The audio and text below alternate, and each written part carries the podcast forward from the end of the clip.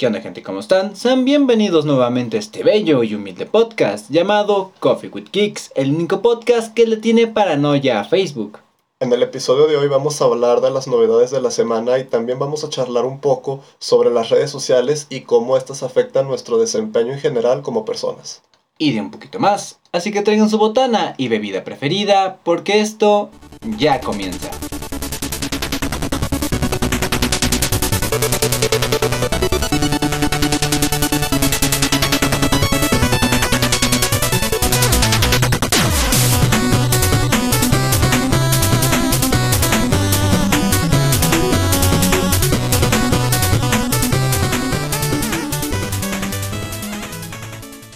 Y onda gente, sean bienvenidos a un nuevo episodio, el episodio número 9 de Coffee with Kicks, nuevamente con sus anfitriones Kike y Nesh. Y comenzamos con lo que hemos hecho en esta última semana con mi carnalito Nesh.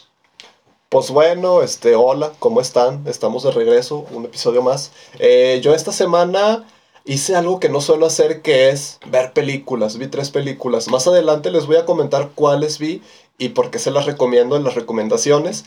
Pero eh, sí, vi tres películas. Yo que soy alguien que según ni me gustan las películas, pues ahí tienes. Es que tienes que encontrar algo como que te entretenga, en lo que encuentras Sí. algo, pues te da huevo y lo dejas. güey. Yo era mucho del argumento de, nah, yo prefiero una serie porque en una serie te da más tiempo para construir los eventos, para que los personajes tengan sentido, y en una película como que apresuran todo, pero pues no necesariamente, una película sí puede estar bien escrita. Güey, hablando de películas, ya ves que se va a estrenar la nueva película del... O ya se estrenó más bien la película de las brujas. ¿Cuáles brujas? Eh, ¿Te acuerdas de la película donde las brujas convierten a niños en ratones? Ah, sí. Ya ves que va a salir el remake. Sí. El se, se supone que se estrenaba el 28 o 29. Ajá. El martes o miércoles yo ya vi que está en Facebook. En Facebook. En Facebook en latino y bien de buena calidad. Yo, ¿qué pedo? ¿Y la viste? No, vi el Ah. final.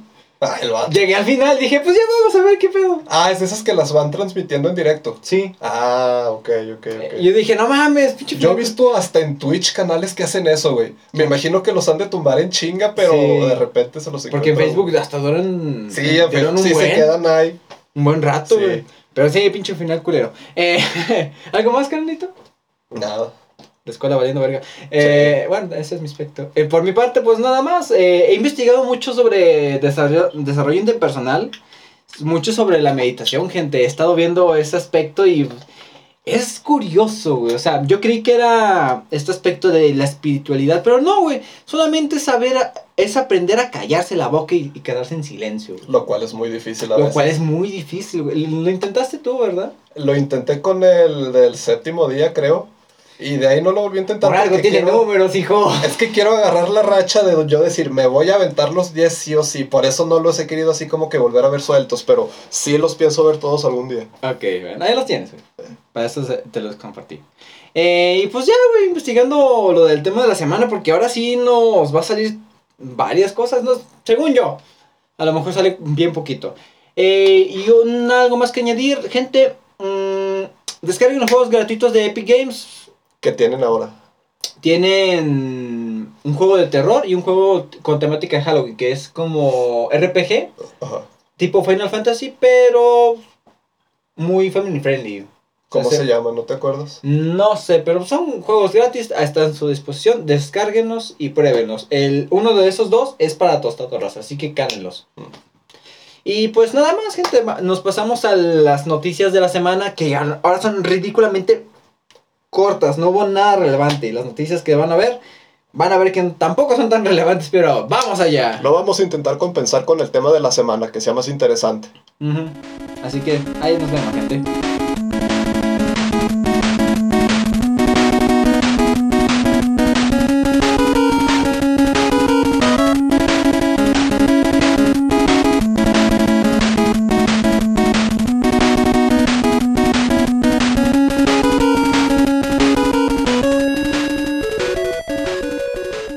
Estamos en la sección de noticias donde les daremos las 5 noticias más relevantes que encontramos. O sea, gente, la neta estuvimos investigando y son noticias poco relevantes. O sea, de que, ah, salió un skin de Halloween, salió esto de Halloween. O sea, De Fortnite va a haber un concurso. Eh, de Rocket League va a haber una temática de Halloween y de los cazafantasmas. Es lo más relevante, pero esto también. Así que empezamos, carnal. Llegan las cubiertas third party para la PlayStation 5. Gracias a distintos reportes se ha conocido el inicio de operaciones de la compañía PlayStation, que busca comercializar cubiertas personalizadas para la nueva PlayStation 5 con varios patrones y colores. Este actualmente una licencia oficial por parte de Sony, pero actualmente la plataforma ya cuenta con 5 diseños a un precio de 40 dólares. Ah, chingos, están caros. En la moneda nacional mexicana, 850 pesos. Se te hacen Ah, no están tan no, caras. Se, se me hace un precio, güey. ¿Cuánto costaban las del 360? ¿No sabes? Nah, eran súper baratas, güey. Pero porque. Pero no eran oficiales, ¿o sí? No, estas tampoco son oficiales. Ahí fue el, el rol mío. Pero estas están bonitas. Estas están bonitas y se ven, pues, mm, se ven de calidad, güey. Eh, si están interesados, se llama Plate como plato station. Eh, 850 pesos se me hacen bien, güey. Ahorita pues tienen patrones muy sencillos. Ese es el que estamos viendo nosotros. Es de negro mate. Eh, tienen de camuflaje militar, tienen de rojo y de azul y pues unos más diversos. Pero son cinco diseños principalmente. Yo creo que como vaya avanzando la generación se van a salir diseños personalizados o más avanzados, güey. Pero 850 pesos se me hace bien. Dato curioso, tiene envíos para todo el mundo, incluyendo México. Cosa rara, güey. ¿No crees que les pueda caer bronca con Sony? En... Porque tomando en cuenta lo fácil que son de quitar y poner esas cosas, yo pensaría, casi daba por hecho que Sony iba a ofrecer las alternativas, no otra empresa aparte. Es que si te fijas, siem- mm, no sé si sepas que hay como una marca que hace controles para las consolas, güey. Muchos de esos para Nintendo, es porque las cosas de Nintendo son carísimas. Hay compañías externas pues se encargan de hacer alternativas más baratas, con un poquito menos de calidad, pero alternativas, ¿no? O sea, con eso de periféricos como que sí dejan, ay, pues que hagan lo que quieran. Pues sí, güey, tú estás sacando un pedazo de Porque sí plástico. es cierto que lo mencionas y Nintendo es muy celoso con sus franquicias. Con ya su- ves de que de repente salen proyectitos de que Super Mario 64 en Unreal Engine y lo tiran para abajo. Ay, tú Y no sí es cierto, con los controles no se ponen así. Me imagino que pues habrá un hueco legal. Eh, Por ejemplo, un, un ejemplo de Nintendo es que hubo un Pokémon mm, como que un elemento radioactivo, Mm. eh, Pokémon uranio, algo así. ¡Pum! Cinco años de desarrollo, adiós, güey. ¡Ah, la no. bestia, güey! Qué triste, que ni siquiera los... lo- Y era bien peligroso descargarlo después porque virus. Un amigo me platicó que un familiar de él en Monterrey tenía como que una fondita que tenía como imagen las tortugas de Mario Bros. Y le cayó un aviso diciendo que las quitara.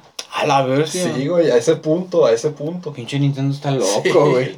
Y hablando de Nintendo, güey. Oh, shit. Tenemos la noticia de que Nintendo elimina el pedazo de carne de Steve de Smash Bros. Y no es al burro. ¿Por qué? Porque todas las comunidades son morbosas y metiches en cuanto se refiere a estas cosas del memes. Y la de Nintendo no es la excepción. Y detalles mal colocados pueden ocasionar males, malentendidos muy graciosos, como fue el caso de Steve en Smash Bros. que en su celebración de victoria cuando ganó un combate come un trozo de carne asada para después adoptar una pose de victoria en la que el trozo de carne nos da una imagen algo sugerente dando pensando que es un miembro porque lo háganse cuenta está parado y tiene un pedazo de carne y pues parece que es su miembro Sí.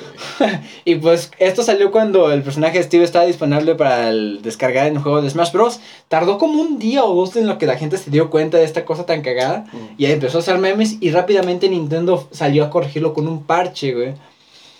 ¿Era necesario, güey? Ay, es que Nintendo como que son muy de, de que no quieren nada morboso en sus franquicias. De hecho, no hace mucho eh, pasó de que ya ves que Mario era plomero, güey. Sí. Y mucho de esto se aprovechaba para, ay, va- ay, se me atascó la tubería, Mario. ¿Y que hizo Nintendo? Eh, cambió la profesión de Mario de plomero a deportista, güey. Ah, eso no me enteré, está muy Ya lleva rato, güey, lleva un par de años, güey. Está muy pirata eso. Sí, de que, ay, no soy plomero, soy deportista. No mames. La industria del porno se los va a arreglar, gente, no se preocupen. Sí, eso no lo se tiene. O sea, la imagen está. O sea. De reojo sí se confunde, pero ya cuando ves la imagen, ah, no mames, es, es un. No, es que se confunde. El meme en la comunidad de Minecraft es con el trozo de pan. como que con el trozo de pan sí parece más, pero pues con la carne también parece. No, es que sí está muy bien posicionado. Sí, sí. Pero bueno, pasemos a la siguiente. Cyberpunk 2077 tendrá animaciones faciales específicas para 10 idiomas. El equipo de desarrollo CD Projekt Red nuevamente ha superado sus límites y ha logrado un nuevo punto de obsesión en los detalles del desarrollo de los videojuegos, consiguiendo que las animaciones faciales de los personajes de Cyberpunk 2077 tengan un lip sync especial en 10 lenguajes distintos, que son inglés, japonés, mandarín, polaco, ruso, francés, alemán, italiano, portugués de Brasil y español de España. Eh, eh, CD Projekt Red soltó un video en el que, pues, nos, más o menos nos habla cómo fue o cómo es el software que se especializa de esta madre. Y es tan complejo, o sea, hay unas partes de como que el programa o el software detecta las próximas sílabas que van a decir y las adapta. O sea, muchas personas mm, me comentó Andrés de que mm, estás jugando un juego de Bethesda y originalmente está en inglés. Y pues ahora en español el Lips no coincide. Sí, se nota muy desfasado. En algunos casos, cuando, o cuando no pones mucha atención, pero no, es muy común que pase esto. ¿Cuánto le pagarán a estos cabrones, güey? Siento que no le están pagando lo necesario, güey. No sé, pero está bien porque CD Projekt Red siempre le apuesta mucho a todo lo que es la localización de sus juegos. Este, lo que se suele hacer siempre, por ejemplo, es que haces el juego haces el doblaje original primero y en base a ese doblaje después traduces los demás, pero se supone que lo que hace CD Projekt, o al menos lo que yo supe que hicieron en The Witcher 3, es que hacen todas las versiones simultáneamente, para que todas las versiones en todos los idiomas se sientan de calidad.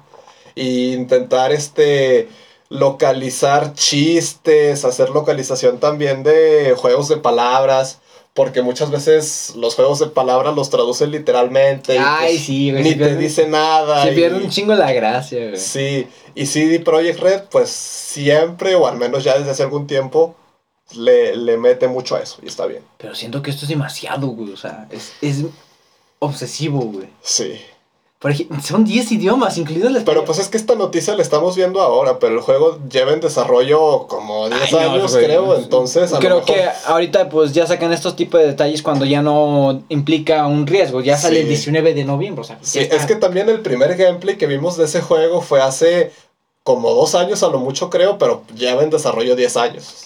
Ah, bueno, mames, güey. ¿Te imaginas, güey? 10 años en un proyecto, su puta. No mames. Y sales, no, bueno, pues otro no. sí. 10 años, güey, madre. Bueno, pues qué bueno, güey. Ojalá les paguen bien. Estaba viendo que ya ves que hubo ese crunch. Le van a pagar 1% de las ganancias del juego a sus empleados. Así que, pues, 1% de ese juego siento que va a estar bien. Ah, no, mejor. No creo. Bueno, siguiente noticia. Las primeras imágenes de Tom Holland como Nathan Drake. Tras una década en preproducción, la película de Uncharted ya está finalmente en pleno proceso de rodaje. Y por fin tenemos la primera imagen de Tom Holland interpretando al legendario Nathan Drake. Uncharted se anunció en 2009, seis directores han pasado por esta producción y en la película también participa Mark Wahlberg, él es el actor de Ted. Ajá. Sí, y quien encarna a Sully. Y que irónicamente iba a ser elegido para encargar a Nathan Drake, pero pues le hicieron a él la catafixia y pues... Es que ya pasaron 10 años, O sea, siento que ya encajó un poquito pero más con el personaje, pero todavía lo sentía muy joven, güey. O sea, Sol hizo un señor ya de sesenta y tantos. Sí, sí, sí, O sea, no tan viejo, pero tampoco joven. O sea, ya como que le duele meter un derechazo. Sí, sí. No sé, güey, se ve muy bien Tom Holland, güey, así, güey, o sea, ahorita... Se ve sacado directo del videojuego. Yo, de los actores en Hollywood que les tengo un mame bien cabrón, ahorita es a Tom Holland, güey. Como que estos últimos años desde que apareció en el Desde que se ha separado, separado de Spider-Man, como que se comienza a ver que si tiene talento, ¿no? Sí, de hecho, vuelvo a una de las recomendaciones que hice en el podcast pasado, una de las entregas de Netflix, El Diablo Todas Horas no mames, güey, actúa bien chingón, güey. Y pues aparecieron otras películas animadas de otra índole y pues ahora las veremos en una adaptación de videojuegos. ¿Tú qué ¿Le ves potencial a, este a esta película, güey? A este en específico no sé porque eso de que ya lleve en producción 10 años, No te da para mí es foco rojo sin importar qué tan cool se vea Tom Holland en las fotos. Mira, yo le tengo esperanza a esta película porque la misma naturaleza de la narrativa de los juegos de, de Uncharted se prestan mucho para películas, güey. Es algo muy simple, Sí. güey. Son películas del tipo Indiana Jones. Sí. Tú y yo vamos a buscar un tesoro y vamos a enfrentar piedras gigantes rotatorias en el camino. O sea, se presta mucho para película, güey. O sea, no le veo tanto riesgo. O sea, pueden cagarla, como en todo en la vida. Pero ¿qué han hecho 10 años?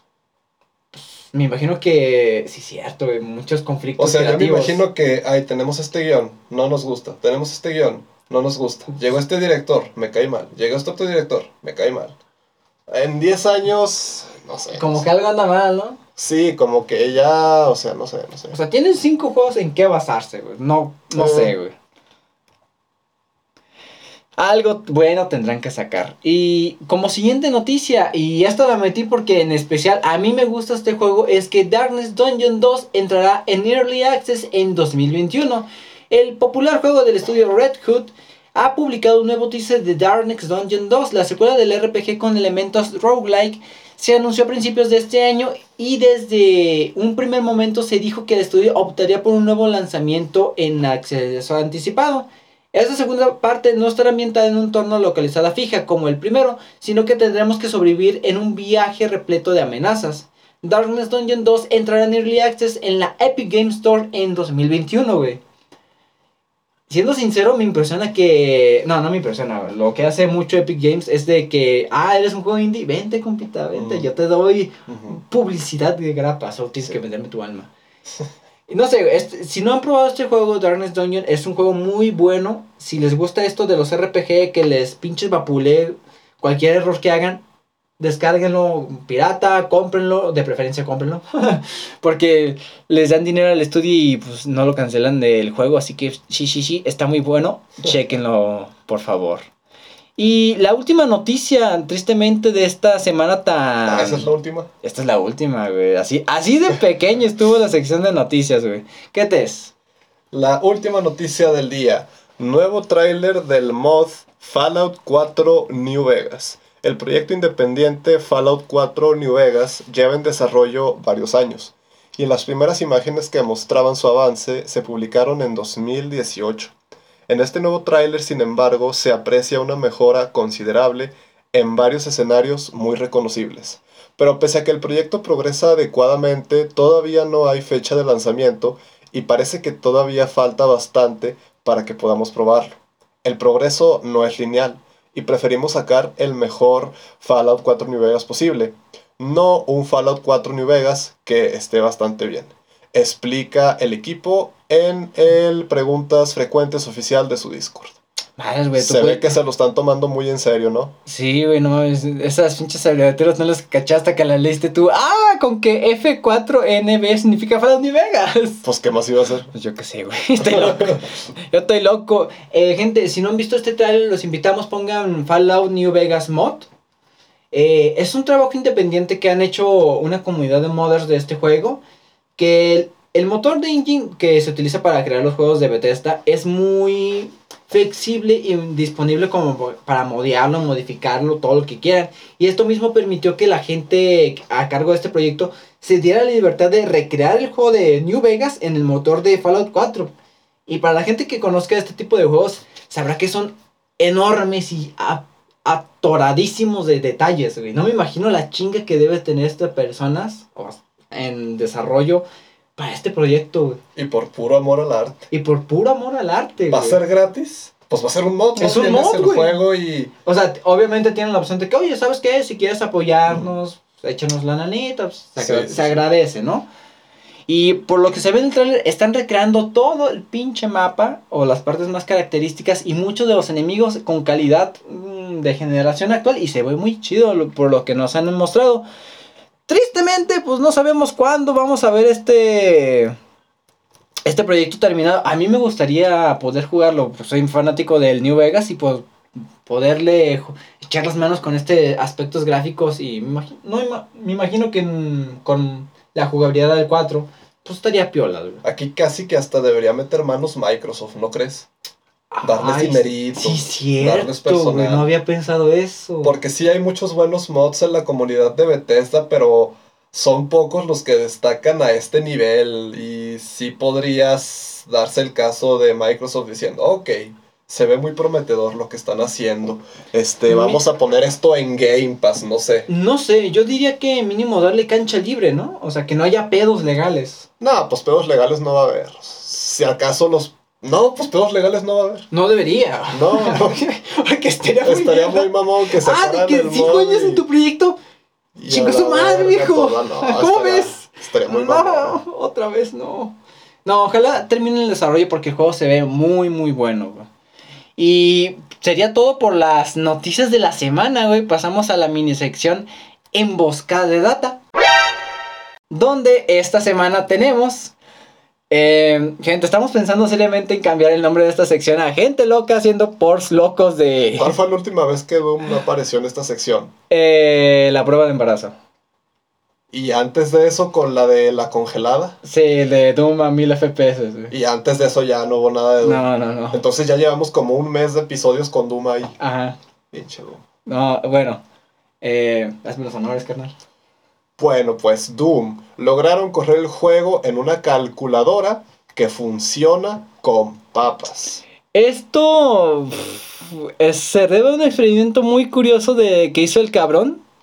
Que prácticamente... Háganse cuenta. El vato juntó 45 kilos de papa. Los cortó, que es lo más impresionante, yo Ah, creo. sí. ¿Cuántas rodajas cortó, carnal? 700 rodajas de papa. Ah, la verga, güey. De 45 kilos hizo 700 rodajas, güey. Ok. Lo que pasó fue que el vato hizo como que una, un circuito con zinc y pedacitos de cobre. Eh, lección de química, gente. Al parecer la papa, con, cuando se utiliza el zinc y cobre, genera una reacción química que produce electricidad. Y el señor, después de 45 kilos y 700 rodajas, logró generar 100 mil miliamperios. No, perdón, perdón, perdón, perdón, perdón. 100 miliamperios y 5 voltios de corriente, güey. Pero para su mala fortuna no fue energía suficiente para impulsar la Raspberry Pi, Pi que tenía pensada para pues, alimentar la, el port del Doom. Así que decidió probarlo en una calculadora gráfica TI-84. Pero cuando llegó a ese punto, pues las papas ya se estaban pudriendo. Cosa que ayudó a la reacción química y pues finalmente logró correr el juego, güey. Güey, ¿qué pedo con esas calculadoras que pueden correr juegos? Porque yo también he visto de que Super Mario en tal calculadora. Este. Y así varios juegos en calculadoras. Yo quiero una calculadora de esas. Es que chécate, estas son calculadoras especiales, por ejemplo, para estudiantes de ciertas ram- ramas de las matemáticas como la ingeniería construcción, de construcción. Mm. Eh, por ejemplo, estos güeyes estudian cómo hacer puentes y pues sus calculadoras tienen Ah. algunas funciones que como que les hacen... De que de simulación. Ándale, que gráficas, que el- Eh. gráficas de peso y me imagino que la- con lo mismo procesamiento de estos, alguna modificación hacen en el código o alguna similitud tendrán con computadoras antiguas y pues sabes qué, güey, Mm. Mario. También te digo que las calculadoras científicas que compramos a 100 pesitos no las sabemos utilizar al 100%. No mames, o sea, nosotros tomamos clases de estadística normal, Estadística. ¿Estadística? estadística. Estadística. No mames, hay chingo de funciones que desconocemos. De ratos que- el profe dice, saquen el NCR o cómo se llama, el, la, la diferencia, la no sé qué chingados, y yo no sé El. Euler y yo, ah, cabrón. Sí. O sea, el profe siempre nos dice, saquen su calculadora, le pican un botón que dice on. O sea, no- algunos pensarán que nos está tratando de pendejos, pero hay mucha gente que sí ocupa La mía está más difícil porque para aprenderla es Shift y On. Ah, cabrón. Ahí sí está difícil, güey, ahí sí está Profe, no, intento, no funciona. El joven ya intentó con chip. Oh, shit. Ah, ya, profe, todo bien. Y pues no sé, güey, creo que es la única cosa que tenemos en Boscada de Data. Eh, otra cosa que tenemos sería... de- Otra emboscada, pasamos de semáforo amarillo a rojo en tres días. Ah, sí, güey. En nuestro estado, bello estado de Durango, pues pasamos a código, ya vamos a pasar a código rojo. Que probablemente, pues esto pues, influye en la grabación del podcast, gente. Así que, pues a, lo mejor, muy posiblemente, y por la, salud, eh, por la seguridad de la familia mía y la de Andrés, pues vamos a detener la grabación del podcast un ratito. O intentaremos hacerlos por otros medios, pero no sé si esto sea sencillo al chile. Mm. Así que pues veremos. güey. Aquí tenemos cierto nivel de producción y de calidad que nos gusta mantener. Ah, detalle, gente, añadimos cartones de huevo a las paredes. No sé si se nota, güey. Ahor- Ahorita que estábamos hablando, le estaba diciendo a Andrés como que sentimos el sonido encerrado, güey. Yo digo que ahorita que reproduzcas el audio sí se va a escuchar mejor. Vamos a decir, ah, no mames. Ah, no mames, ojalá y sí. Y también tenemos de que salió un tráiler de los Animaniacs, güey. Ahora sí como que más... ¿Salió otro? Sí. Ah. Ah, ¿Y es está algo- igual de raro? Ya, yo sí. Ah. Salen así como que cambios de anime, hasta sale Donald Trump, güey. Sale Donald Trump. Sí, o sea, la frase es de We are Animaniacs. eh, we are Animaniacs. eh, somos muy insanos. Y never mansplaining. O sea, ¿sí sabes qué es el mansplaining? Cuando a las mujeres, a un hombre les explica algo de forma Ajá. respetuosa. Y dijo mucha gente, no, ya metieron política y chistes sobre la Ah. sociedad Animaniacs. Eh, Yo, esa gente no vio Animaniacs, güey. Siempre fueron así, yo no los veía. Güey, mm, yo tampoco, o sea, éramos niños, no nos acordamos, pero... Y si los veíamos no sabíamos Ándale, qué pedo. Me, di- me puse a ver unos capítulos nuevamente por el mame de que ya salió. Y aparece Bill Clinton, güey. Ah, y dije, no mames, güey. no mames. O sea, chistes políticos ya había. Es Steven Spielberg, o sea, me imagino que alguna que otra cosa sacará. Así que, pues, no sé, güey. Y pues ya. Esa fue la corta sección de noticias, güey. Ahora salió 20 minutos, güey. Por lo general sale que como de casi 40, ¿no? Sí, güey. Y eso que nos extendimos, ahorita no estamos así. Ah, pues es que agarramos una curva de la época más caliente de la transición de generación antigua a Next Gen. Y pues ya ahorita estamos en la caída, ¿no? Pues ya va a ser final de año. Y pues ya aquí nada más son lanzamientos de juegos y reseñas. Eh, ya en, un, en uno o dos meses va a volver a despegar esto, yo me imagino. Sí, si fuéramos un podcast de otras noticias, sí, créanme, tendríamos un chingo de cosas que contar. sí. Pero queremos evitar temas feos. Así que nos vamos directamente al tema de la semana, gente, donde estaremos hablando mm, algo como la tecnología y la psicología humana. Así que acompáñenos en este nuevo tema de la semana.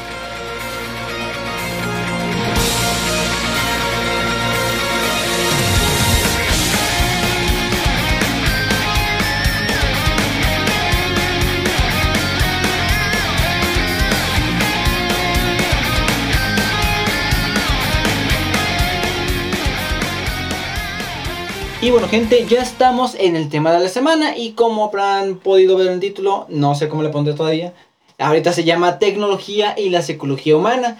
Este tema lo quisimos retomar desde la semana, bueno, del episodio anterior, pero por la estructura y por la naturaleza del tema, en ese momento no teníamos ningún dato en específico y pues habíamos, íbamos a decir puras mamadas. Como que era nada más la idea, ¿no? En ese entonces. Ajá. Ahorita, pues que ya vimos tal documental, que ya vimos... Ya- nos, nos investigamos un poco. Sí. Y, o sea, aclaramos, no somos especialistas en la materia de la psicología, conocemos un poco de la tecnología por nuestra carrera. Eh, queremos aclarar que pues, investigamos, esto es solo una opinión de lo que encontramos para compartirla, no es una oficial veri eh, no es un- una verdad absoluta. Eh, los invitamos a que investiguen sobre el tema y si ustedes conocen sobre el tema de la psicología, por favor, coméntenos y háganos sus retroalimentaciones o compártenlo con gente con que creen que le parecerá interesante este aspecto de la de psicología humana y tecnología. Y empezamos con el problema de la concentración y los estímulos, güey. ¿A qué ¿Tú tienes problemas para concentrarte? Sí. Y Yo me fija- también. ¿Por qué me he fijado en esto desde que comenzó la cuarentena? Como muchos pensarán, Y es que esta cuarentena nos ha puesto cara a cara con nuestros problemas que Sí, antes bueno. ignorábamos, nos podíamos dar el lujo de ah, ignorar. sí, no- nos puso en la cara, mira, güey, estos son tus Estoy problemas. aquí, estoy aquí. Hazme caso, güey. Eh, uno de los problemas principales que comenzó de que tú conoces en la escuela, pues no tienes distracciones, ¿no? Si eres muy distraído, pues ah, estás en el celular en clase, pero normalmente viendo al pizarrón, haciendo caso. ujú. En clases virtuales no, güey, porque estás en tu computadora, tienes tu celular a la mano, te estás en tu laptop. ¿En las clases virtuales te cuesta concentrarte?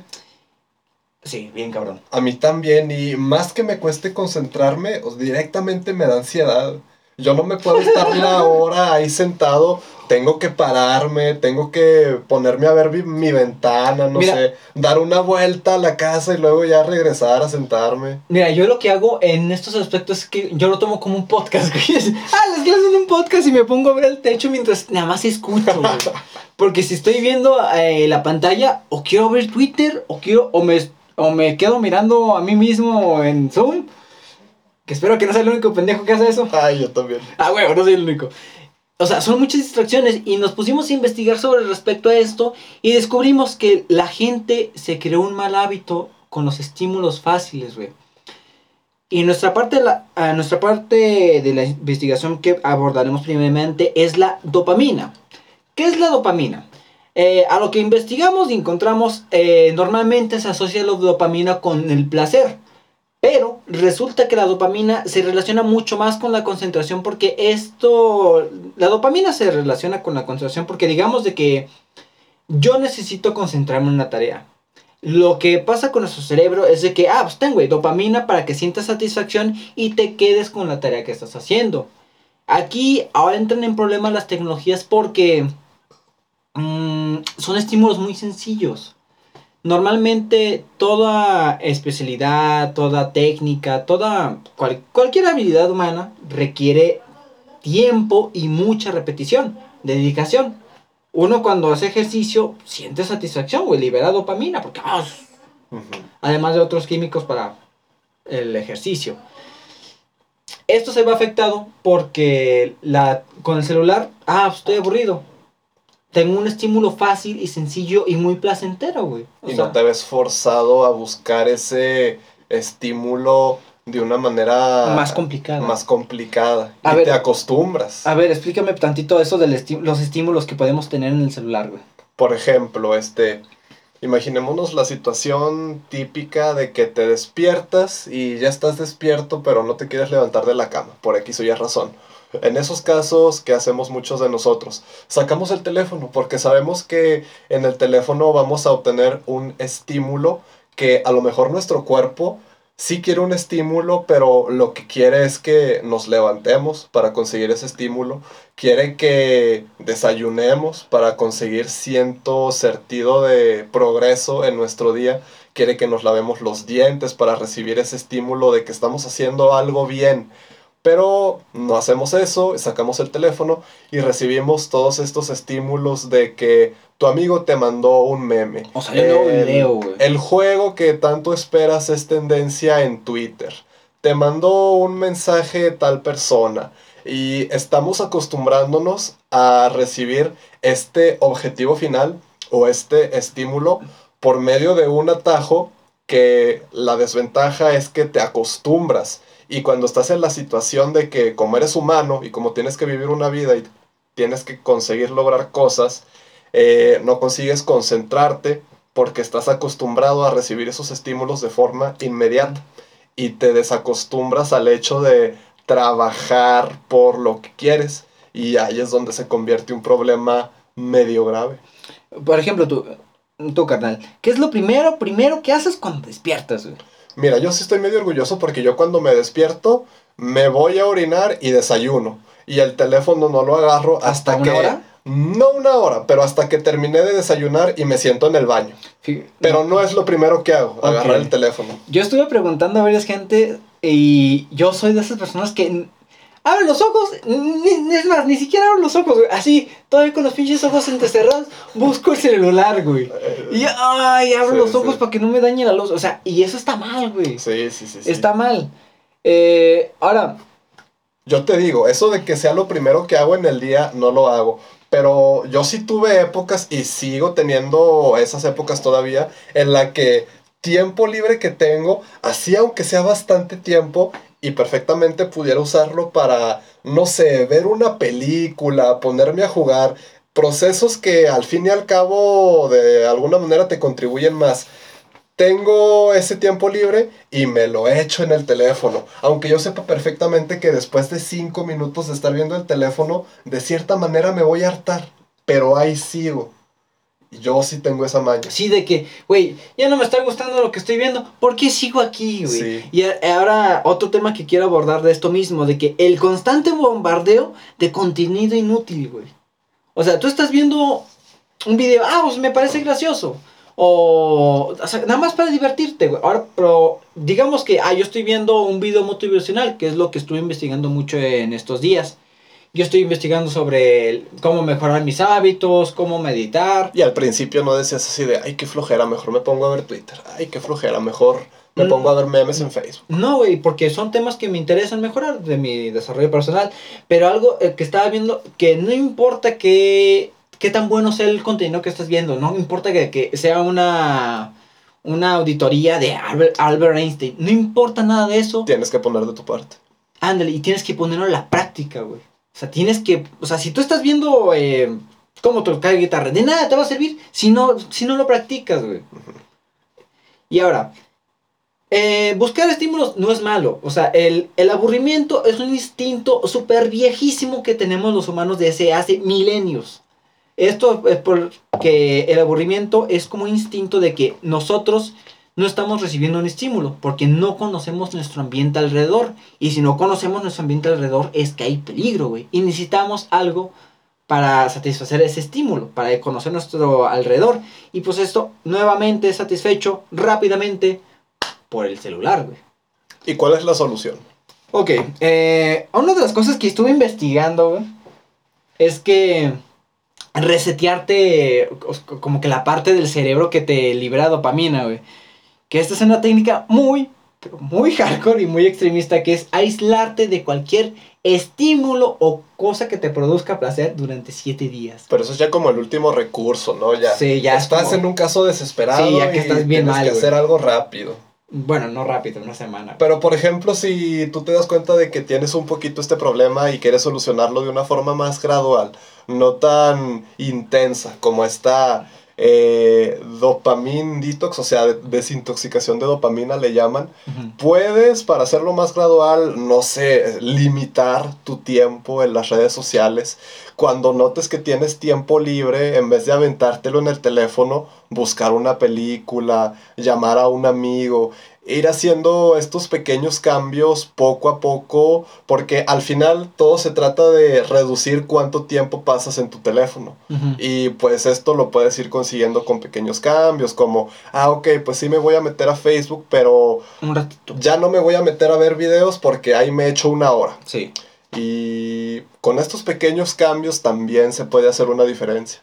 Por ejemplo, una de las técnicas que yo vi es de que no tocar el celular las primeras horas del día. Que tu primera tarea sea otra cosa, para que tu cerebro libere esa dopamina con otra acción un poquito más compleja y larga, para que pues, te vayas adaptando de que no cualquier estímulo te va a provocar dopamina. Tienes que ir acostumbrándote de que tenga que hacer una tarea un poquito más complicada y te produzca la misma satisfacción. Y así tu cerebro se va a condicionar a hacer cosas mejores y a desempeñarte mejor en general porque vas a estar acostumbrado a mm, trabajar por ese estímulo. O sea, ya no vas a estar acostumbrado a querer las cosas inmediatamente. Ya tu cerebro va a estar acondicionado a, ok, este, me voy a poner a sacar tal tarea pero pues lo haces calmado y en una hora, dos horas, sin estar viendo el teléfono, como ya estás calmado y estás acostumbrado a este punto de no necesitar los estímulos inmediatamente, vas a poder hacer, eh, hacer mejores cosas sin, sin sentir que te está matando la ansiedad. Sí, por ejemplo, esta Andrés me estaba comentando que yo, por ejemplo, que me he puesto a hacer otras cosas, me he puesto a leer cosas que me interesan. Eh, me pasaste un libro que se llama ¿Cómo ser estoico? O sea, 20 minutos se me fueron rápido, güey. O sea, es una lectura que disfruté y pues se estuvo, se estuvo el mismo estímulo, en la misma satisfacción. Es cambiar ciertos hábitos, porque la neta, estas cosas de la tecnología, como que sí nos está empezando a hacer un poco de mal. Eh, no sé si cono- conozcas una persona que sí tenga un serio problema con adicciones a la tecnología, ¿sabes? Redes sociales, videos, consola, cualquier cosa, güey. Pues seria adicción, a lo mejor nadie. pero moderada y considerable prácticamente todos. O sea, Por- mi mamá, mi hermana, yo, tú. Por ejemplo, ¿tú comes con el celular cuando... No, eso yo sí lo evito. Yo- Y por ejemplo, mi hermana sí se lleva el teléfono ahí a la mesa y yo digo, mmm, Mmm, dejas... eh, O sea, yo cuando como solo, no, pues, ah, aquí tengo mi celular para... sí, Para sí. que me haga compañía, ya cuando estoy con otra gente, no, sí, vamos a hablar y que la chingada. O depende de cómo esté comiendo, porque si estoy comiendo solo en mi cuarto, pues a lo mejor, no el, no el teléfono, pero me pongo a ver memes y me pongo a escuchar música. Pero cuando estamos en familia, comiendo juntos, Ay, sí, se, hace- se dejo el mal. teléfono en el cuarto. No, sí, yo comparto la misma opinión, güey. Pero fíjate, algo que con lo que me he querido limitar es con las horas de, de uso, porque yo sí uso demasiado la tecnología, güey. Si te has puesto a ver las estadísticas que te da tu teléfono de desde la última carga has utilizado Facebook tantas horas. Sí, güey. De esa- ratos está para llorar ver esas madres. Sí, güey. Adivina cuál es la- lo que más utilizo, güey. En el teléfono. Sí, Twitter. YouTube. Ah, YouTube. Tengo Mm. un promedio, Sí, yo a YouTube le meto mucho tiempo un también. promedio de cuatro horas diarias, güey. Oh, ¡A la se me hace que sí me verga, ganas, güey! se me hace que No, sí me no, ganas. no, sí estoy mal, güey. Cuatro, o sea, muchos, eh, ponle que una horita es en lo que el celular está corriendo en lo que me dormí. Pero otras tres horas, güey, uy, güey. Si lo checo ahorita me va a salir bajo porque no ha pasado tanto tiempo desde mi última carga. Pero sí, yo creo que de todas las cosas que se pueden hacer en el teléfono donde gasto más tiempo es en YouTube. Y de ahí le sigue Twitter y de ahí Twitch, yo creo. Sí, Twitch debe ser de las que más consumo. Sí. Pero, güey, eh, ¿tú crees que la gente acepta este problema? No, porque es un problema muy nuevo y es un, un problema que de cierta forma toda la gente tenemos, pero mm, muy poca gente está dispuesta a aceptar O aceptarlo, sí, va a aceptarlo. porque ya lo vemos como parte de nuestro día a día y la gente te va a dar respuestas así como que, ay, voy a ver un video, ay, ay, me estoy muriendo. Obviamente no es así de drástico, ¿verdad? Pero O sea, no, no llega a las personas de que tengan ese, como que síntomas de abstinencia de la tecnología. O sea, habrá personas que sí.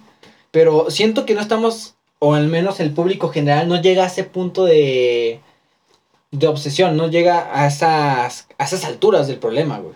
Sí, yo sí pienso que se debería educar más a la gente en eso, ¿no? En el consumo responsable de las redes sociales. Porque en verdad esto es un problema de hace que 5 o 10 años a lo mucho. Es muy nuevo. Es muy nuevo. Pinche WhatsApp. Hablando de redes sociales, güey, ¿tú consideras a Netflix red social? No red social, pero pues sí, sí tiene sus artimañas ahí. O sea, sí es un lugar como en el que te puedes pasar horas, güey. Sí, sí. O sea, Y sí está hecho para que sea adictivo. Bueno, eh, creo que esto sería el, lo que, la primera parte de lo que queríamos abarcar, lo que es el, los estímulos fáciles de la tecnología y cómo afecta esto a la psicología humana. Ya sabemos que ya nos, ya nos desacostumbramos a la satisfacción por tareas largas. Ahora vamos a cubrir un aspecto que descubrimos por el documental que se encuentra en Netflix que se llama El dilema de las redes sociales. Ujú. En este mm, documental nos habla de varias cosas, de cómo esto empieza a afectar a la gente, cómo, a que hasta inclusive la democracia empieza a afectar, güey. De cómo estas dichosas redes sociales... Que ha habido Eh, golpes de Estado y guerras civiles. Sí, gracias güey, a Facebook. Por Facebook, güey. Y Eh. tú me estabas diciendo que son herramientas. Es que, ok, sí, hay gente que se confunde y dice que las redes sociales son buenas porque son una herramienta muy útil. Y para ciertos usos sí puede ser una herramienta, pero no es únicamente una herramienta. Porque una herramienta simplemente está ahí esperando a que tú la uses para un propósito específico y no tiene sus intenciones propias, no tiene metas que seguir por sí misma. Y las redes sociales no son este caso. Las redes sociales te cautivan, las redes sociales están hechas para ser adictivas, las redes sociales están hechas para que pases el mayor, eh, la mayor cantidad de tiempo posible en ellas, porque ellos así ganan más espacio para poner publicidad y sacan más dinero. Entonces, las redes sociales de cierta manera tienen sus objetivos propios, que no necesariamente se alinean con los tuyos y lo peor, no necesariamente les importa si esos propósitos te van a hacer daño a ti o no el conseguirlos. Entonces no es nada más una herramienta y se tienen que usar con responsabilidad. Fíjate, eh, una analogía medio pendeja que le platicaba antes, ahorita que me comentaba lo mismo, de que son herramientas. Por ejemplo, el, el, un desatornillador es una herramienta, su función principal es desatornillar tornillos, pero también dijo, esta madre puede ser utilizada como para puñalar gente, o sea, las herramientas se les puede sacar de sus funciones principales y usarlas para otros fines, güey, como todo en esta vida. Y, por ejemplo, que las redes sociales se utilizaron para comunicar gente, para expandir información, güey.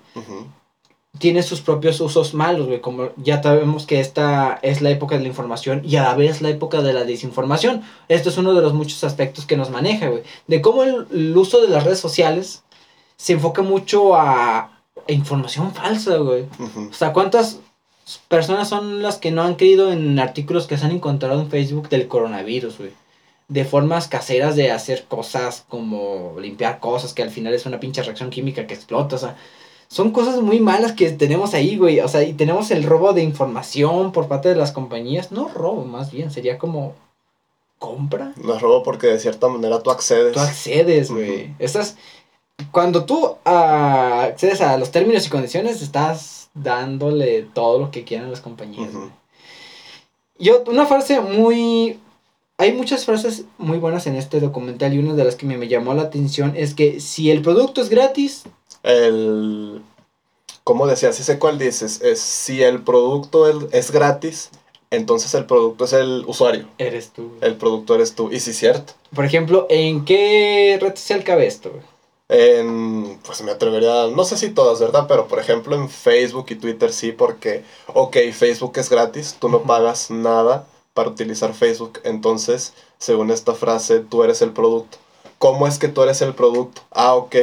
Eh, la realidad es que Facebook, a lo mejor no de forma explícita, así tan fácil como va a sonar cuando yo lo diga, pero Facebook ya conoce los patrones de comportamiento de muchas personas y no es difícil ni ilógico imaginarse que Facebook tenga un conjunto de modelos de comportamiento de las personas, de forma de que digan, ah, ok, el modelo de la persona que está deprimida y le da like a memes dank. El perfil de la persona que tiene ansiedad y se la pasa por ende viendo memes a todo el, todo el día. Entonces Facebook dice a las empresas a las que quieren meter publicidad en su plataforma, mira, estos son los modelos de persona que yo tengo. Con estas características. Con estas características. ¿A ti cuál te conviene que vea tu producto. Ah, ok, ponle comerciales de mi producto a la persona que tiene depresión. Y cuando hacen esto, obviamente no les importa si la persona que tiene depresión le va a hacer bien o, no ver ese contenido. Solo les importa que alguien está pagando por recibir la atención de esa persona. Y ahí es lo peligroso. Otra cosa de que nos explica es que por ejemplo, un punto medio idiota que se explica en el documental es que, curiosamente, los suicidios infantiles y la depresión coincidió con el año, con el auge de las redes sociales, güey. Siento que está un poco mal dicho eso, güey. Pues es que hay muchos factores que pueden influir en eso. Es que fíjate, muchos decían, no, es que esto es la peor época porque salen muchas cosas a relucir. Antes había esos problemas, pero no salían porque no había manera de comunicarlos, güey. Sí, pues si por ejemplo, si ahorita las niñas se deprimen viendo las fotos de... Ay, no sé qué modelo está de moda ahorita. ¿Quién? Alguna TikToker. Al, si, si, ahorita las morras se deprimen viendo los cuerpos de las TikToker porque no tienen ese cuerpo, pues antes se, se deprimían viendo a las actrices o yo qué sé. A las modelos de las revistas. A las modelos de las revistas. Siempre han estado esos factores, nada más que como... Esos problemas, perdón. Nada más que ahora está al alcance de todo. adoptaron otra forma. Y ya tienen más rango, güey. Por ejemplo, estaba viendo una pendejada en TikTok. Bueno, en, resúmenes de TikTok en Facebook. Que había gente que se te refieres a todo como pendejada? Ah, que está pendejada. Güey, limarse los dientes es una pendejada. Limar. Ah. ¿Qué hay? Güey, tengo los dientes chuecos. Una lima. Crack, crack, crack. Mm. Ahora están más rectos. Mm. Verga, güey. No mames. Y ahí ves a la gente limarse los dientes, güey. Sí. Eso es una pendejada. O la gente que simplemente hacía una cosa rara como meter los labios en una botella de agua para que se expandieran y se vieran como los de las Kardashian. Mm. Cuando eso a veces podía ocasionar que se les estallaran las arterias adentro de los labios y pues... Mira, güey, este es otro aspecto como que psicológico que cubre la tecnología, güey. Como que la búsqueda de admiración o atención, güey. Sí. Por ejemplo, vimos mucho, pues la gente empezó a hacer sus, sus canales de contenido, nosotros también. Pero muchos de forma insana, güey. Por ejemplo, estas modas populares del Condom Challenge, el de la botella, el de limarse los dientes. eh, Son maneras malas, güey, que- para buscar atención o querer ser popular, güey. Sí. Ot- Otra cosa que hayamos visto por estas cosas de las redes sociales, güey, no sé. Vam- Vamos a pensar cosas buenas, güey.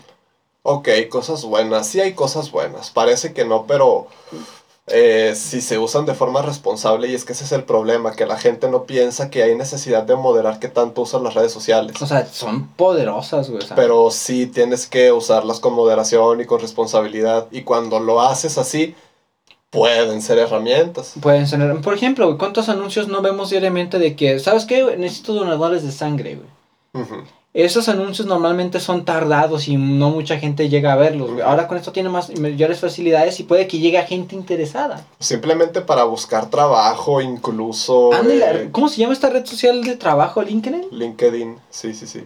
O sea, mucha gente consigue trabajo por medio de esta. También te digo que LinkedIn a día de hoy para mucha gente es un chiste porque se separaron mucho de en verdad ser una plataforma para buscar empleo y eso a ser una red social. O sea, le metieron estados, güey, como los de WhatsApp. Dime tú para qué chingados necesitan estados. Aquí buscando, Sí, aquí buscando trabajos, no aquí sacando mi doctorado, Sí. güey. Llámenme perros. Ahora, eh, ya cubrimos como que los aspectos más generales de lo que nos enseñaba en este documental, pero ahora quería hablar sobre lo malo de este mismo, porque ahí tiene este documental, porque al final no lo venden como una película, porque tiene como que dramatizaciones. Sí. Hay como una historia de fondo, como que... La dramatización sí está medio de dar cringe, pero Sí, por se ejemplo- entiende lo que quieren decir. Por ejemplo, en una parte de la, de la película... El vato ese, el actor que hace del adolescente, Nah, esto- ese está... Estoy seguro de que lo he visto en otras películas o otras series o otro algo y siempre le dan ese papel de adolescente pendejo influenciable. Ándale, por ejemplo, en, en todas las, ca- en- como que en todos los contenidos de que, ay, cu- cuiden, hay que cuidar a los niños de esto, güey. Sí. Como que están medio pendejos los Sí, niños que hacen sí, eso, güey. Eh, rápidamente, en la película nos ponen a un chavito, su hermana mayor, como que está en contra de esto de las redes Pero sociales. es que yo siento que lo hicieron así tan obvio porque si no lo hacían tan obvio la gente no iba a entender. Güey, es que no hay que tratar a los niños, a la gente como pendeja, güey. Hay gente no, sí hay que tratarlos como que... Nah, pendejos, sí, güey, sí, están muy pendejos. por- hay, gente que- hay mucha gente que sí va a entender el mensaje de ese documental, pero si no hubieran puesto esa dramatización, yo estoy seguro que a mucha gente se le hubiera pasado uh, así por encima el mensaje. Mira, por ejemplo, ah, también tratan de una morrita de que, ay, pues, hija, pon la mesa. Y no hace caso.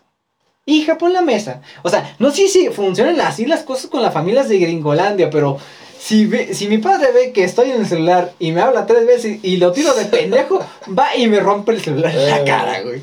Creo que eso no aplica muy bien en Latinoamérica. Cuando la morra rompe la jarra en la que Ah, meten el ah, celular, sí. yo ahí dije, ah, no. Ah, otra cosa de que, no, no, pues, llega la mamá. Ah, hijo, ¿saben qué? No vamos a usar el celular, eh, esta comida. Pongan sus celulares en esta caja especial con un temporizador que no se va a abrir en una hora. Sí, mamá, sí, mamá. Y, de- y de- suena el celular. ¿Me dejas ver? No. Se para la Se hija. levanta y que voy por un plato. Síguele, síguele. Voy por un plato, ¿no? Y que le empiezan a llegar más mensajes. Y pues a la verga el frasco. güey. Rompe el pinche frasco con una palanca. Sí, no sé qué agarró la morra. ¡Ah! la madre. Y la mamá, ¿pero qué hiciste? Otra vez vuelvo al caso de Latinoamérica. Llega el papá, ¿qué te pasa? ¡Pum! Le rompe la. Bueno, quién sabe, güey. Pero sí le mete su cagotiza, güey. Porque, morra, acabas de romper una caja de mil bolas por tu celular, güey. ¿Qué te, qué te esperaba? ¿Qué te costaba rom- esperarte una hora? Ahora te quedas sin caja y sin celular, güey. Por pendeja.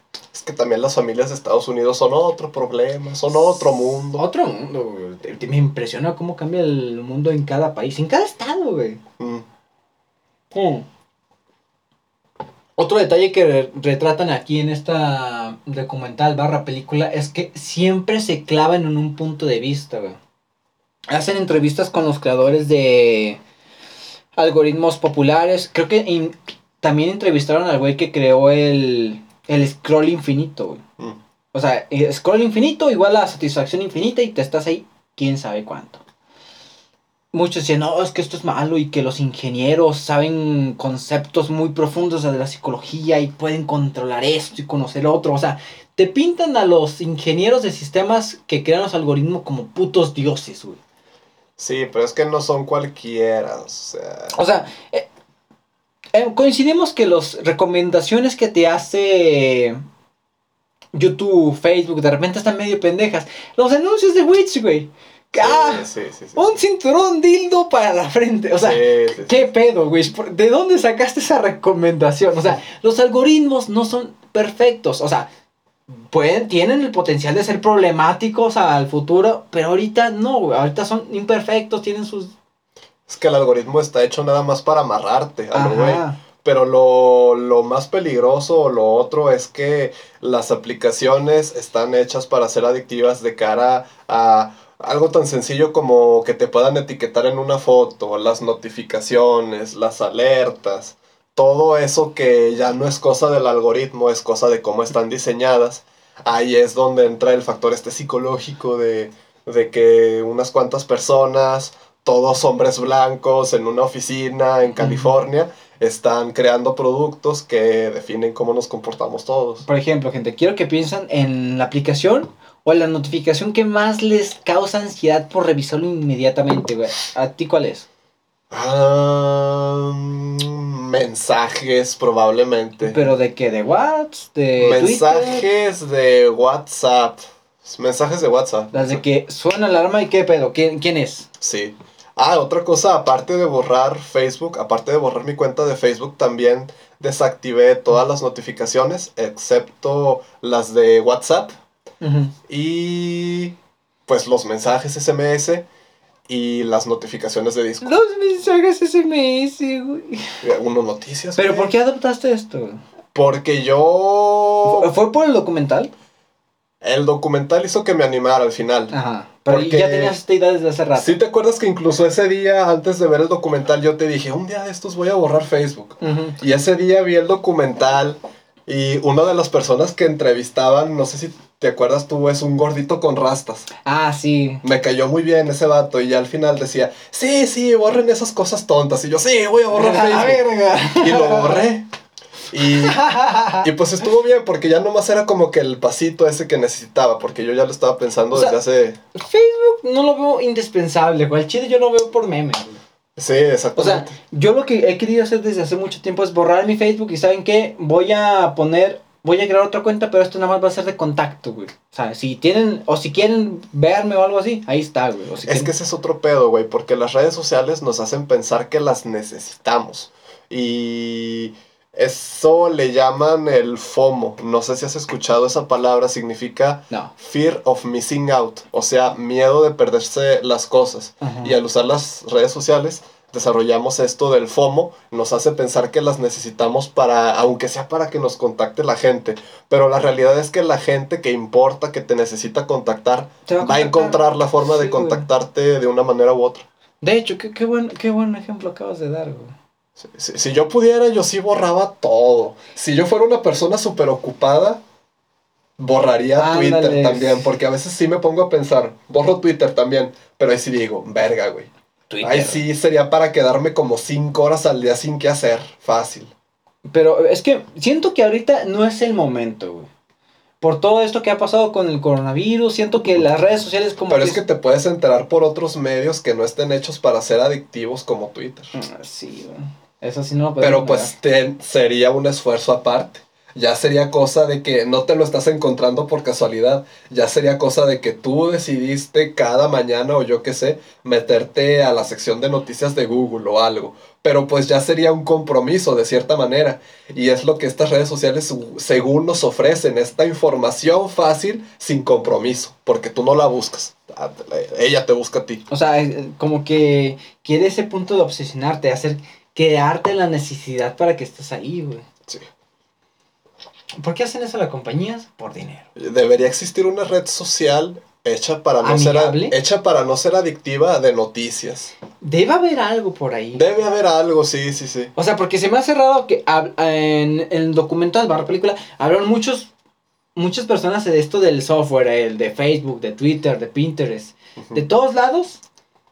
Pero se me hace raro que con todas esas entrevistas no haya alguien tratando de hacer algo al respecto, güey.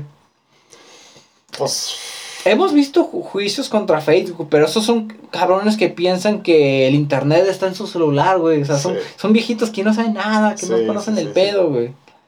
O sea, y yo siento que estos aspectos de las redes sociales tienen que tener especial cuidado con la gente, con la misma gente que no sabe nada al respecto, güey. Con los niños, con los padres, güey. O sea, son los más vulnerables, güey. Son los que se pueden tragar una pinche noticia pendeja. O, por ejemplo, los niños que se pueden creer que te, limándote los dientes van a quedar piolas, güey. ¿A ti no te ha pasado que te dan ganas de bloquear el acceso a Facebook a tus papás o algo así? Sí. Porque ahorita con esto del COVID, eh, es raro ver esta situación de tú como el hijo empiezas a ver que tu padre comete los errores que tú antes hacías de creerse las pendejadas que ven las redes sociales. ¿no? Luego ves que tus papás como que no lo saben todo, güey. y- Sí. Y cometen errores. O sea, son Sí. hermanos, güey, no mames. Por ejemplo, en el desayuno, cuando apenas empezaba esto, ¿no?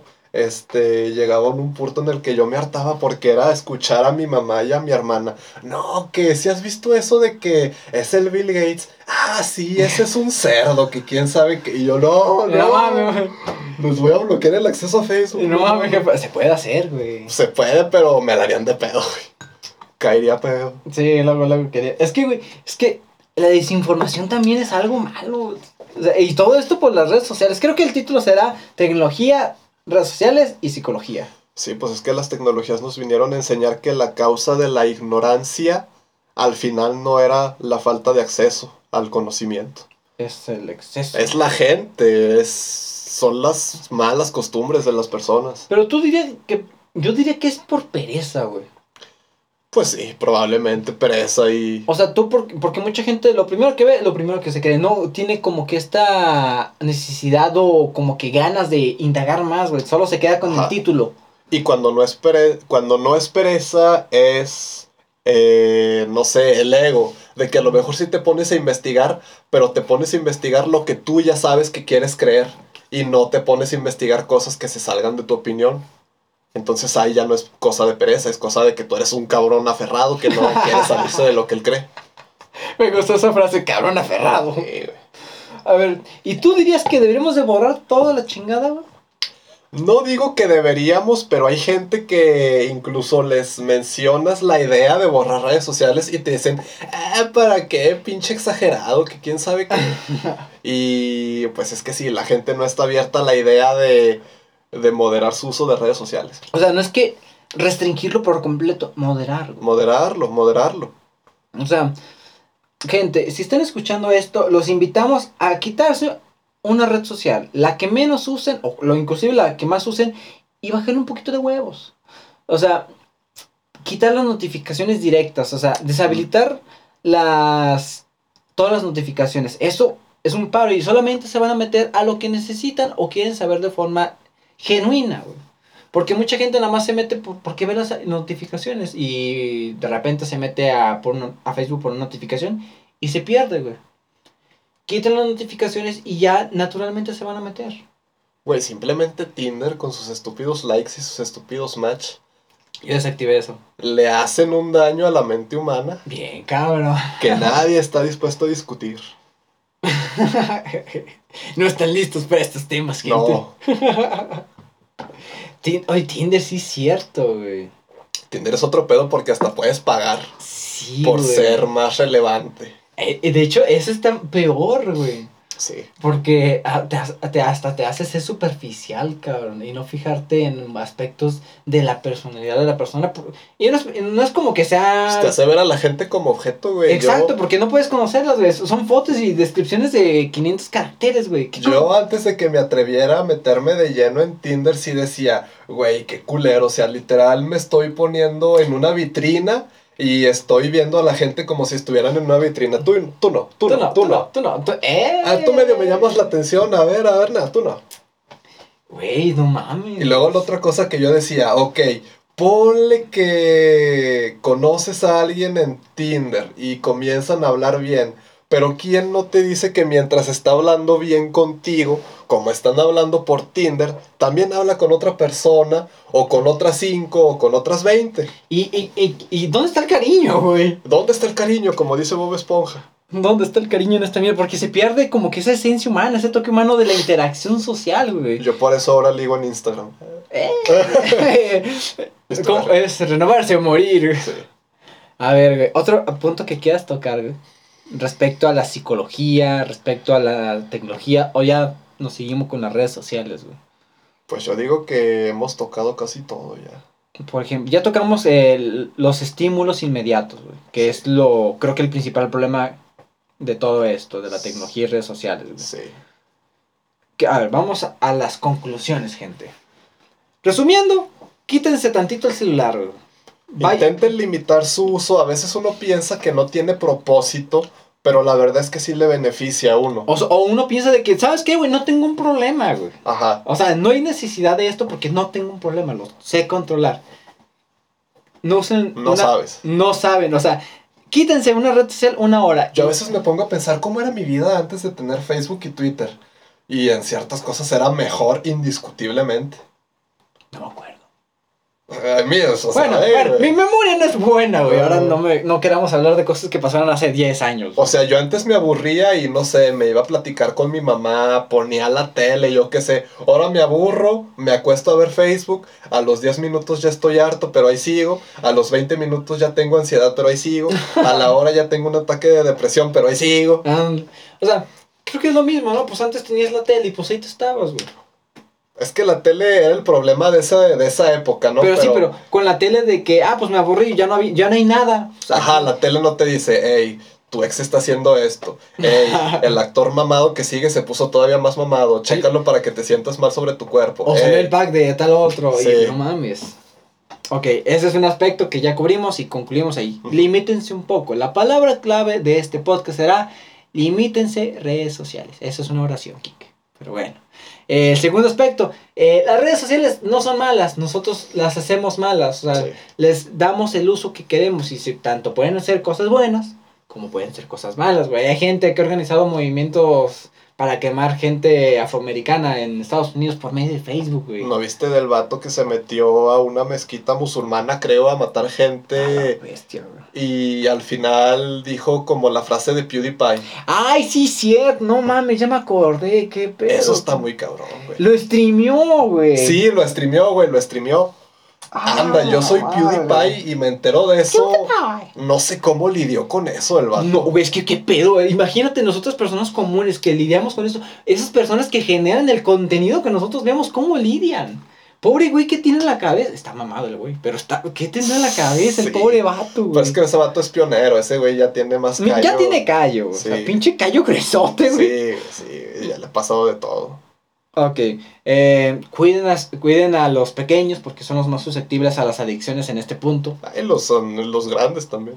Sí, pero pues, los niños... Yo digo que los menos susceptibles somos la, la gente joven. Mm, más o menos. Los menos susceptibles.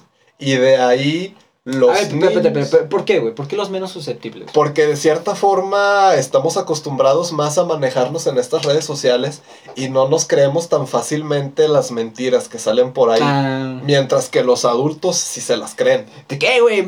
Hacer cargas con cloro mata el coronavirus, O sea, va. ¿no has visto los memes de que salen imágenes, este, por ejemplo, de Auron Play o de Luisito Comunica Ah, con sí. barba o algo por el estilo? Este es un terrorista que anda matando gente en la avenida no mi sé tía qué. sí se lo creyó una vez. ¿Sí se creen esas y Sí, sí, sí, sí se lo creen, güey. Pues ahí está, la gente mayor es un poquito vulnerable. con Imagínate que un de cosas. repente a Luisito Comunica le meten un chingazo Sí, por se la le espalda, "Eh, ese es el terrorista, mátenlo. Sí. Pues no mames, güey. La ver- y ahí está pinche Luisito colgado de los huevos porque un güey se lo creyó. Sí, Cuídense las fake news, gente. sí. Y pues los niños también son susceptibles porque pues se creen todo también, ¿no? Mira, güey, yo una idea que he tenido bien clara desde hace un chingo de tiempo. Si llego a tener hijos, esos cabrones no tendrán libre uso del internet hasta los 15 años, güey. Yo también se los limitaría, no se los limitaría, pero pues habría reglas ahí. Sí, ¿sabes qué, güey? Te voy a Eso sí, teléfono, si los teléfonos siguen existiendo como los conocemos hoy, ¿no? A lo mejor revolucionan y son diferentes, pero a lo mejor se pegan a la si palma. los teléfonos siguen siendo como son a día de hoy, yo no le daría a mis hijos un smartphone hasta que tuvieran como 14 años. Mm, yo De ahí atrás, pues que la computadora utiliza tantas horas, al güey, día. te, te voy a limitar estos programas. Y en el caso de que tuviera un smartphone, ¿sabes qué? Y te voy a revisar los chats Mm, si cada cierto tiempo. mm, Dirán que es una medida muy exagerada, pero con niños de 8 o 9 años creo que está bien. sí, sí. Porque esos morros como que todavía no captan el pedo de lo que pueden o no compartir. Ujú. Creo que ya. Sí, pues eso es un tema muy extenso, pero Pero creo que cubrimos los aspectos más que podemos cubrir como gente inexperta en el tema. Sí, güey. esto también somos nosotros divagando de lo que conocemos, pero pues no es una y verdad compartiendo absoluta. la Sí. opinión que tenemos al respecto. Sí, sí. O- me hubiera gustado tener un cabrón estudiante de, de psicología aquí, güey. Eh, La gente que estudia psicología como que, no sé, Saben algo, güey. algo sabrán. Algo saben. O sea, tú y yo sabemos algo de tecnología, ellos sabrán algo de psicología. Pero yo estoy pues, casi seguro de que nos trajéramos a quien nos trajéramos de aquí de Durango, no es como que nos daría una opinión como que muy valiosa, que digamos. Pero, o sea, o al menos no más valiosa que la de nosotros. son puntos de, de vista diferentes, güey. Ah, y lo que comenté anteriormente, en documental no saliendo un solo punto de vista. Siempre es bueno sacar puntos de vista diferentes para conocer perspectivas, güey. Eh, Siempre es bueno retroalimentarse a otras personas. eh, pues sí, sí, sí. Bueno, gente, eh, creo que cerramos el tema de la semana con esto. Me gustó bastante la charla, siento que estuvo buena. Eh, por la misma razón, gente, por la investigación que nos dimos a la tarea de hacer. Compartan este podcast si les pareció interesante. Por favor, háganlo con sus amigos interesados o que crean que tienen un pedo con las tecnologías. ¿Este tiempo es de todo el podcast o nomás de la sección de la semana? De la sección de la semana. ¿En serio? Sí. Oh, puta. Bueno. Bueno, 40 minutos de la- del tema de la semana. Te dije que iba a estar bueno. Shit. Bueno, gente, cerramos con el tema de la semana. Nos vamos a la cueva, sección donde cerraremos el podcast y nos despediremos. Vamos allá.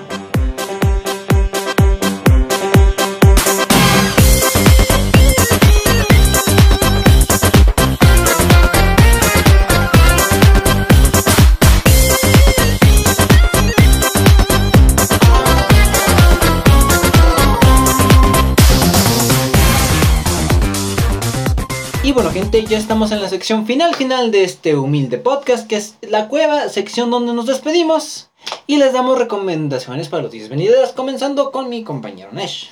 Ok, pues mi recomendación de la semana, un poco alineado con lo que hablamos de las redes sociales, es que como les comentaba al principio del podcast, algo que yo he hecho esta semana, que no suelo hacer es ver más películas.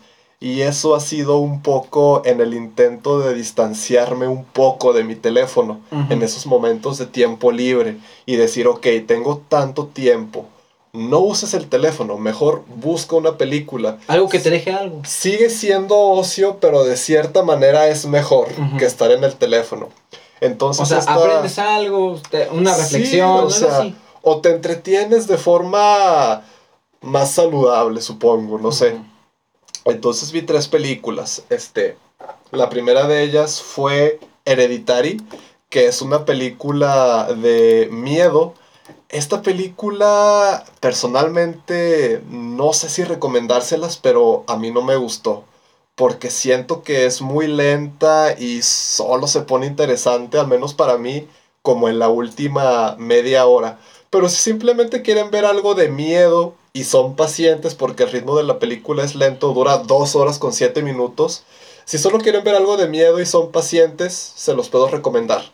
También vi John Wick. Yo pensaba que no me iba a gustar esta película porque no sabía qué onda con la historia y todo eso. Pero eh, pronto te das cuenta de que se trata principalmente de la acción. Y la acción está muy bien hecha en conjunto con la música, con la escenografía, con cómo actúa Keanu Reeves. Porque yo pensaba que Keanu Reeves no sabe actuar. Y sigo pensándolo, pero es que en esa película no actúa. Solo sale con la pistola y haciendo cosas cool. Y eso sí lo sabe hacer bien. Sí, y entonces John Wick sí la recomiendo. ¿Y la última? Y la tercera película que vi es una película medio extraña. Hay gente que dice que Hereditary es extraña, pero a mí esta se me hizo más extraña todavía. Y también dura dos horas, solo que en esta película como que sí se puede discernir un poco de trama, desde el comienzo hasta el final. Y no como en Hereditary que solo parece que las cosas toman forma al final, en la última media hora. Esta película de El Siervo no, perdón. La sacri el sacrificio de un siervo sagrado. Eh, ni siquiera les voy a explicar de qué se trata. Véanla. eh, vale la pena. Y es entretenida de ver, por alguna razón u otra. ¿Plataformas donde se puede encontrar, carnal? Estas tres películas las vi en Amazon Prime. Ah, ya. Video. A mí me cortaron reciente esa madre, güey. Güey, es que sale también el pagar el Amazon Prime, pero no sé por qué no lo pagué por pendejo, me lo gasté en otras cosas. Eh, Otra recomendación, carnalito, muy buenas ahora los que trajiste.